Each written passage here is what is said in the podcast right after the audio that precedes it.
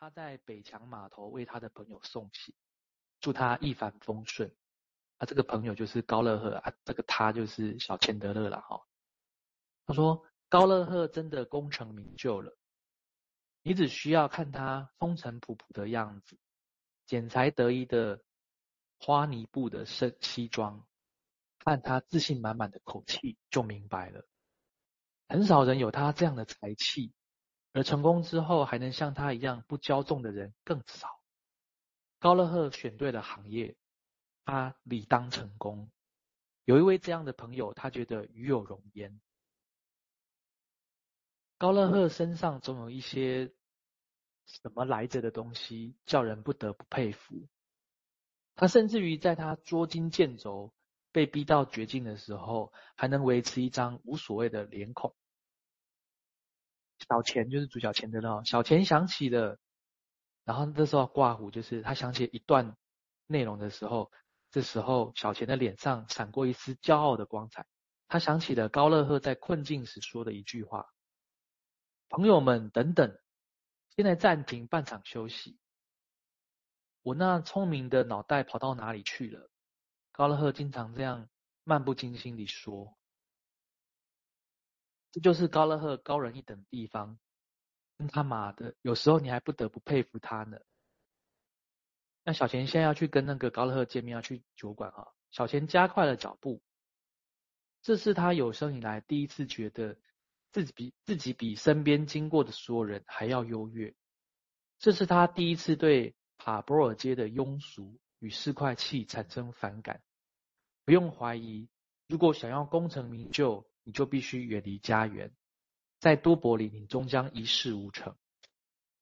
当他走过克拉夫顿桥的时候，他俯瞰着河流，河水流向下游的码头，不禁为那些低矮破败的房子感到难过。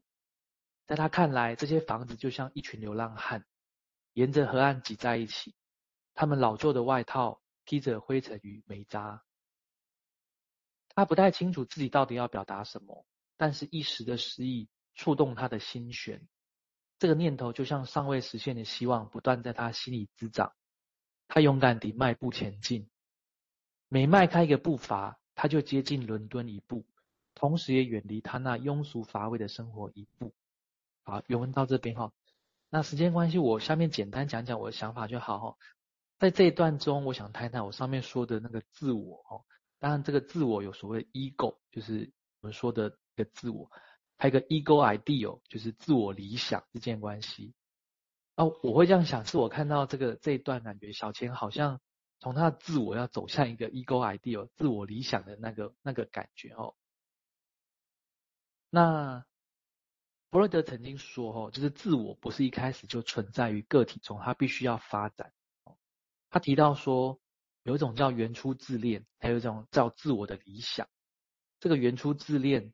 是人自我发展的基础，可是自我理想才是我要努力追求的目标。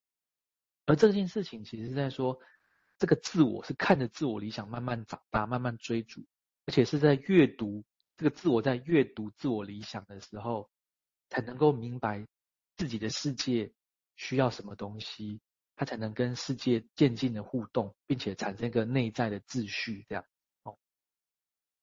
那康德也曾经指出过理性和理解力的关系。哦，简单讲就是说，呃，理性它可以任意的去思索任何在世界上跟自己经验可能也无关的、没有条件可以思索这些东西。但是理解力只能够理解在经验里面所给予的东西。所以说，理解力可以获取，就有点像理性是去把东西组合起来，然后让理解力可以去理解它。从这里面的时候，理解力的工作就能够让个人的生活，理解力之后的产品产生一个意义，这样子，也就是理性像是一个理想的东西，然后理解力要透过这个理解理性的构思之后，才能产生意义，这样。哦，那我就在想，这好像是再现了一种，其实人很原始的母婴关系里面，我们曾经有过什么样的经验是？好像被帮助所带来理解力的成长的喜悦和舒适感，而同时，我们也在追求自我成长过程，在自身是不是在建立一种所谓能够自信本来具足的感受？这样子。好，那我就 先大致想到这里。也许我用，就是其实大家有有机会再细看，就是像这种东西，就是我们把它抽象化之后，我觉得还是会跟你去读的时候那种细致的感觉不同啊。这个就是因为我们为什么因为我们会重复讲这个，就是说有时候我们。治疗久了，我们会这样，就好像习惯了，或者变成像职业病一样，我们会很快归纳出什么，然后有一个感觉，一个一个名词，然后就贴在上头，叫诠释之类的啊。但是通常诠释带来的有可能，或者是常常其实是远离原本的经验啊，因为那个太文明了啊。因为诠释让你可以，当然没错，那是理性，你可以让你理解很多事情，但是常常常常其实是远离。原本的经验啊、所以有时候逼再回来，再重新想象一些事情啊、我想，当然这也是对于我们自己的，或对其他人，你会觉得好像很快你感受到它是什么。其实你记得它是什么，其实比较像精神科的诊断这样而已啦。虽然我们有时候把它叫前世，但是其实常常比较像诊断。但是讲诊断，他已经不需要，我才不要被诊断。那讲前世很优雅呵呵，好像是一回事的样子哦。这个这个语词上。会有这样的一个一个很有趣的地方了哈。那我们现在先请云彬谈，我等下再谈这里面他提到那些理想啊，那在现实面，我们用怎么样语言来描绘它？好，谢谢。好，呃，顺着用仪是刚刚提到那个理解和理解力哈，有 ego 跟 ego ID 有这样的一个想法，我自己的一个解读啦。大家顺着今天的讨论，从刚刚。也顺着蔡医师刚刚提到的那个部分哦，就是这里面东西有没有可能有一些我们可以白话文的东西哈？然后，然后我的意思，我的我就想到说那个呃，中间一段话哦，就是说你要功成名就，只能远离家园哦，这是当然是他讲的哈。我意思是说，呃，在在我们承认了我们自己不行的时候。那我们就会可能要往外走嘛，哈，意思是这样的概念。如果用白话文来想，那往外走要走去哪里？哈，呃，我我们在不同的选择里面，一定有一套一些我们给自己的理由，但它的核心可能就是一些我们所谓的现在讲焦虑嘛，或者茫然这样，就是我知道我在这个地方待不下去了，不管是因为我没有符合这个地方的风格文化，或者我真的有一个。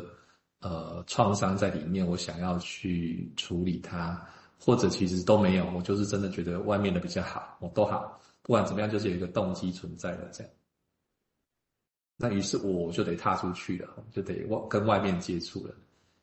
呃，在 Ego Ideal 后来发展出一个 Super Ego 的概念在里面哦，不尽然等同啊。我意思是说，Super Ego 就可能更代表的是更外在的东西的一个一个反应这样。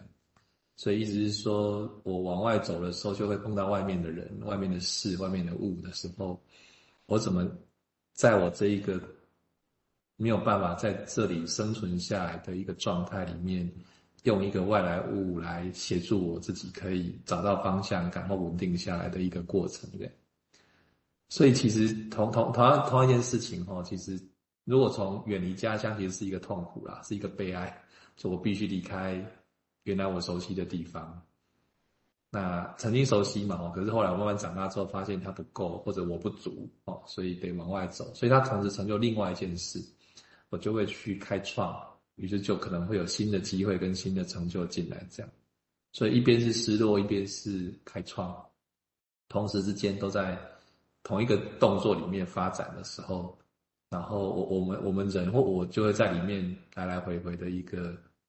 经验它哦，就白天跟晚上的不同那样，白天意气风发，晚上就很落寞。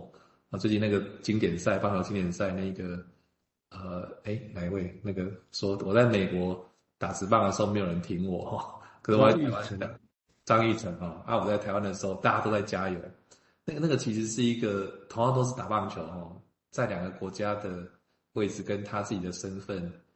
就有这样的体会出来了。我想有有点类似在我们今天谈的这件事情上面可以琢磨的部分，这样子哦。OK，也许我用简单的比喻哈，但是其实这有点理论上有点复杂，但我先试着讲其中一部分。